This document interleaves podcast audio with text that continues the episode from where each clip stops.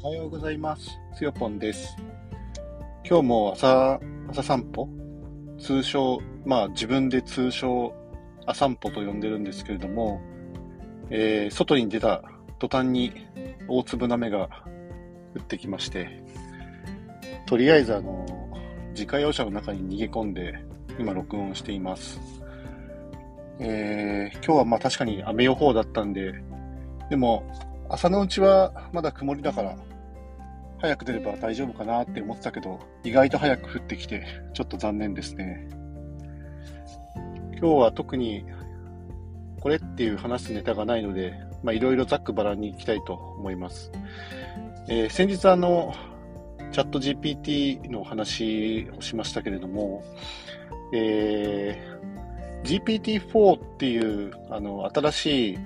えーなんかサイズのでかいパワーの強い、えー言語モデルがリリースされたっていう話をなんかしたような気がしたんですけれども、あのいろいろなんか調べてたら、えー別に今はもうあのお金払えばなんか使えるっぽいですね。えー月20ドルアメリカドル払って、あとはその Q&A でかかる、あのー課金、まあ、重要課金っていう感じだと思うんですけど、文字、文字数いくつに対していくら払うみたいな、まあ、それも確か大したことないあの金額っぽいんですけれども、まあ、もちろん質問の内容とか分量によってはあの結構な金額になるのかなっていう気はしますけど、で、それを払えばですね、なんか使えるみたいですね。うん。すごい時代になったものですね。あの今後はだから、えーまあ、文章だけじゃなく、プログラムコードとか、まあ、画像とか、はたまた AI で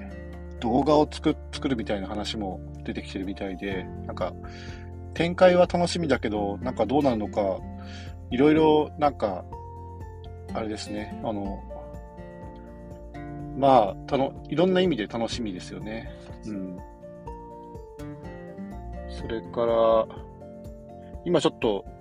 また全然話変わっちゃうんですけど、あの、ポこのポッドキャストのタイトルというか、番組名っていうのかな？何にしようか今ちょっと考えていて、まあ考えてるんだけど、自分そういう名付けるっていうですね、まあ、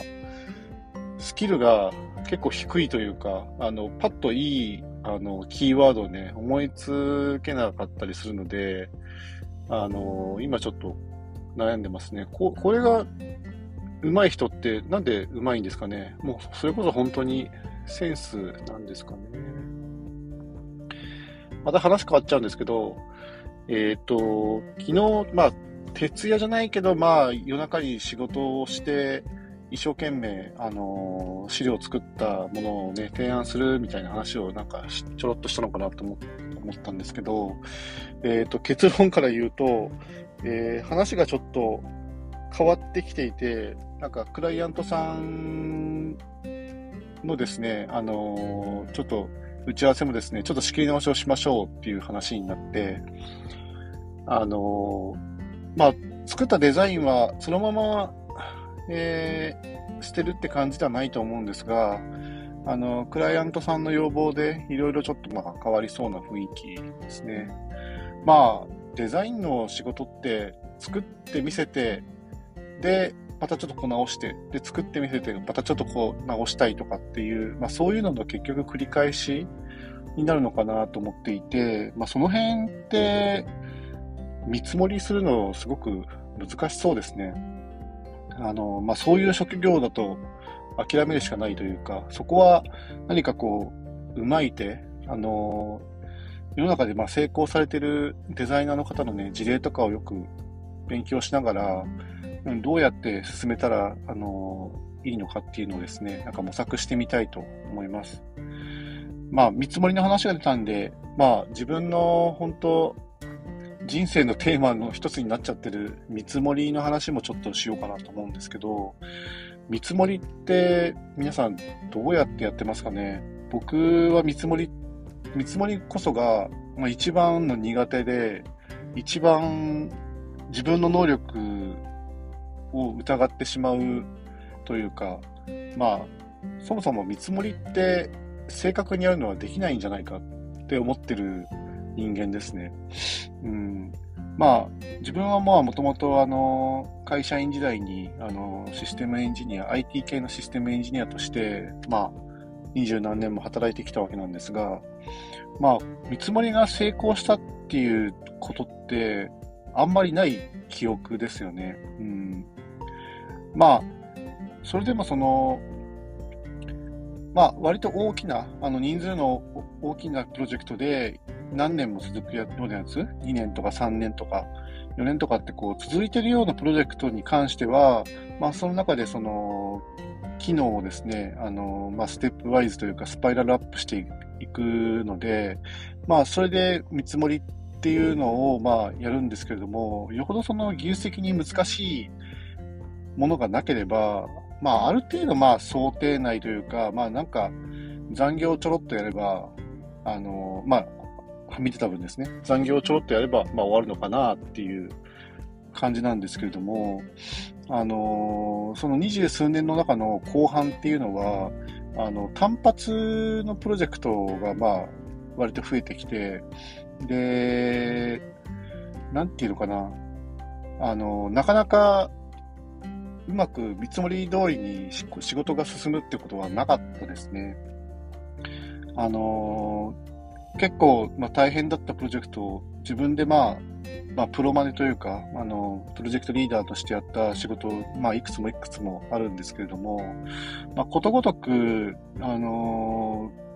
まあ、メンバーにあんまりその負荷をかけるわけにいかないので、結局自分でいろいろ、自分のまあ尻拭いというか、見積もりで予測しきれなかった分は、自分の残業と土日出勤でこうカバーするような、まあなんかそんなような仕事の仕方を続けてしまったところがあって、で、それをその PDCA 回して、あのー、普通はね、振り返るのかもしれないんですけれども、まあ、自分の場合はとにかく、その、残業と休日出勤が、あの、過剰な感じだったので、振り返ってる余裕自体がもうないっていう感じでしたね。で、休みなく、まあ、次の仕事が来たらもうそれをやっていくしかないし、まあ、休みは休みで、あの、いろんな趣味で忙しかったりするので、本当にその見積もりに対して、まあ、本当に、あの、振り返りってやったんだけど、まあ、すぐ忘れ、忘れちゃうみたいなところがありましたね。まあ、ただ、とはいえですね、あの、新規の、それも、新しいその取り組みの仕事みたいなのがすごく多かったので、本当そういうところはですね、まあ、見積もるのってほぼほぼ難しくって、ただ、えー、やはりそのクライアントからの要望というのは、まあ、もうそれは全部丸投げでお願いしますとか、あるいは、あの、もう先にとにかく予算だけ決めて、で、予算を決めるためには、まあ、見積もりが必要だから見積もり出してください。で、見積もり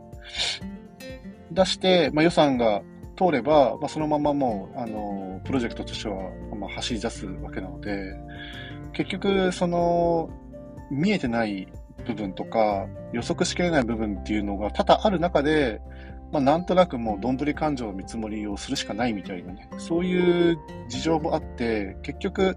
あの、受ける方としては、まあ、数字を何かとにかく出さなきゃいけない。もう感覚と本当雰囲気と、もう全然そこにロジックっていう世界がない状態で、あの数字を出さなければいけないけないみたいな。結局、なんかその辺で、あのいいようにね、や,、まあ、やられちゃったっていうところがあって、まあ、なかなか本当に見積もりというのはね、難しいなと思いますね。まあ、今後、フリーランスとして仕事をやっていく上で、まあ、見積もりが結局上手にできないとですね、あの、フリーランスので自分で自分の仕事をマネジメントするっていう状態であっても、やっぱり見積もり通りに仕事がいかない。で、残業じゃないけど、あとにかく休みなく働い働いて働いて働かなきゃいけないっていう状態に、まあ、ならざるを得ないので、まあ、本当にその辺をね、どうやっていくのかっていうのは、今後の、ま課題、まあ、結局これも、まあ、自分にとってはもう、あの、ライフワークみたいな、もうもうちょっと見積もり精度をね、高められるといいのかなって思うんですけど、なかなかうまくいかないですよね。まあ、新しいことにすごくあの取り組んでたりとかするので、まあ、それがもう少しそのフレームワーク化してくれば、見積もりも少しは上手になるのかなって思うんですけれども、ただ、まあ今のところはどっちかっていうと、フレームワーク化というよりは、あの、どんどんチャレンジしている状態なので、なかなかそれも難しいですよね。まあ見積もりに関してはまた、こんな方法、いい方法があったよっていうのがまた見つかったらですね、ラジオでちょっと喋っていきたいのかなと思います。今日は、あのー、取り留めもない話で終わっちゃいましたけど、まあ、いいのかな、とりあえずこれで。まあ、10分経ったんで、一旦終わりにします。それではまた。